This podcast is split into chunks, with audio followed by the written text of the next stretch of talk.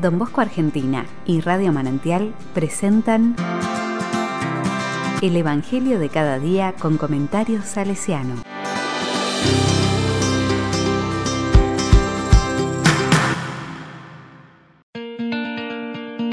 Domingo 27 de junio de 2021. Talita Cum. Marcos 5 del 21 al 43. Cuando Jesús regresó en la barca a la otra orilla, una gran multitud se reunió a su alrededor, y él se quedó junto al mar. Entonces llegó uno de los jefes de la sinagoga, llamado Jairo, y al verlo se arrojó a sus pies, rogándole con misericordia. Mi hija se está muriendo, ven a imponerle las manos para que se sane y viva. Jesús fue con él y lo seguía una gran multitud que lo apretaba por todos lados. Se encontraba allí una mujer que desde hacía 12 años padecía de hemorragias. Había sufrido mucho en manos de numerosos médicos y gastado todos sus bienes sin resultado. Al contrario, cada vez estaba peor. Como había oído hablar de Jesús, se le acercó por detrás, entre la multitud, y tocó su manto, porque pensaba, con solo tocar su manto quedaré sanada.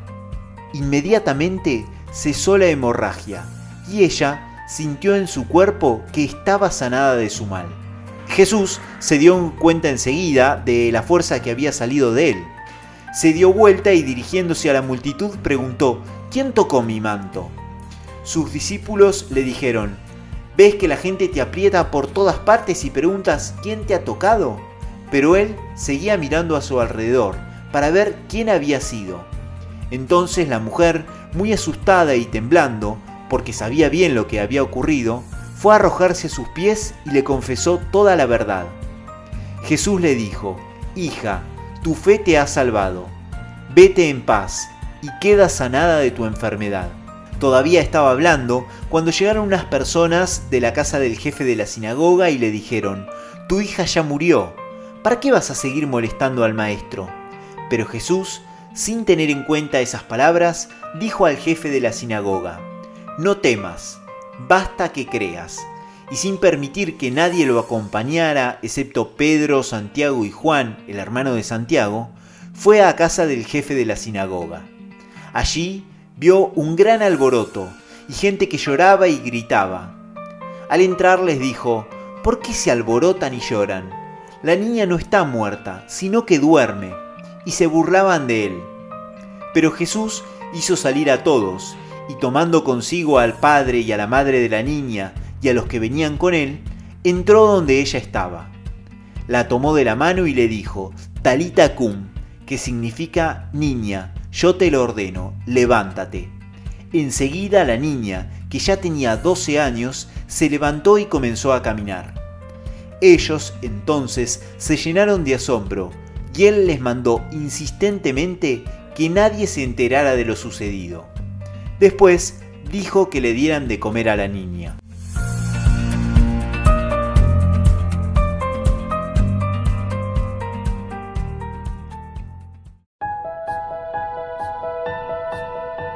La palabra me dice. Estos versículos del Evangelio de Marcos tienen varias aristas. Podría quedarme con el pensar de la hemorroísa, me bastará con tocar su manto, y ver la profunda y convencida fe de esa mujer, sufriente de tantos años. Quizás analizar la imagen de Jesús que tenía, ya que se acercó a él, asustada y con miedo por lo que podía llegar a decirle, y la alegría que habrá experimentado al oír que Jesús alababa su grande fe en vez de retarla. Podría quedarme con la experiencia de Jairo, un buen papá que velaba por la vida de su hija y que viendo que ya nada se podía hacer, recurre a lo que para él sería el último recurso, el poder de Jesús. Pero lo que más resuena en mí en este momento que leo la palabra son las palabras de Jesús a la joven. Niña, yo te lo ordeno, levántate. Jesús es categórico, imperativo como pocas veces, una orden que devuelve a la vida, un sacudón de esos que a veces necesitamos para reaccionar y tomar conciencia del don que tenemos entre manos. Jesús les había dicho que no estaba muerta, sino dormida, y ese grito le devolvió la conciencia, la fuerza, la vida, el movimiento, el don de los ojos abiertos y de los oídos atentos frente a todo lo que sucede. Poder reaccionar. ¿A cuántos de nosotros nos vendría bien un grito así?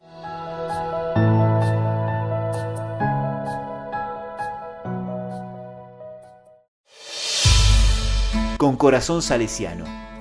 En la vida de Don Bosco encontramos algunos hechos donde él mismo cuenta cómo en sueños se le reprochaba haber puesto su confianza en un hombre y no en Dios, en la muerte de Don Caloso, o haberse apegado a un mirlo cuando más pequeño. En los sueños recibía esos sacudones que los despabilaban y que lo hacían reaccionar. Son varios y a lo largo de toda su vida. Sueños a través de los cuales también don Bosco debía hacer reaccionar a sus salesianos en los primeros tiempos del oratorio.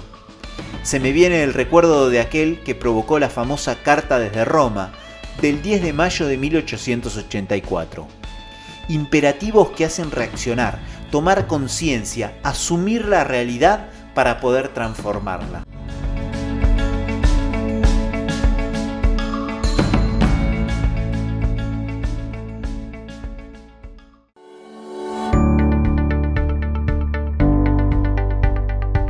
La palabra le digo, Señor Jesús, despiértanos, ayúdanos a tomar conciencia de nuestra vida. Dinos también a nosotros, a nosotras, levántense, yo se los ordeno. Queremos estar atentos a la vida que pasa frente a nosotros, atentos a tu presencia, a tu actuar en medio de nosotros. Ven Señor Jesús y despiértanos a la vida. Amén.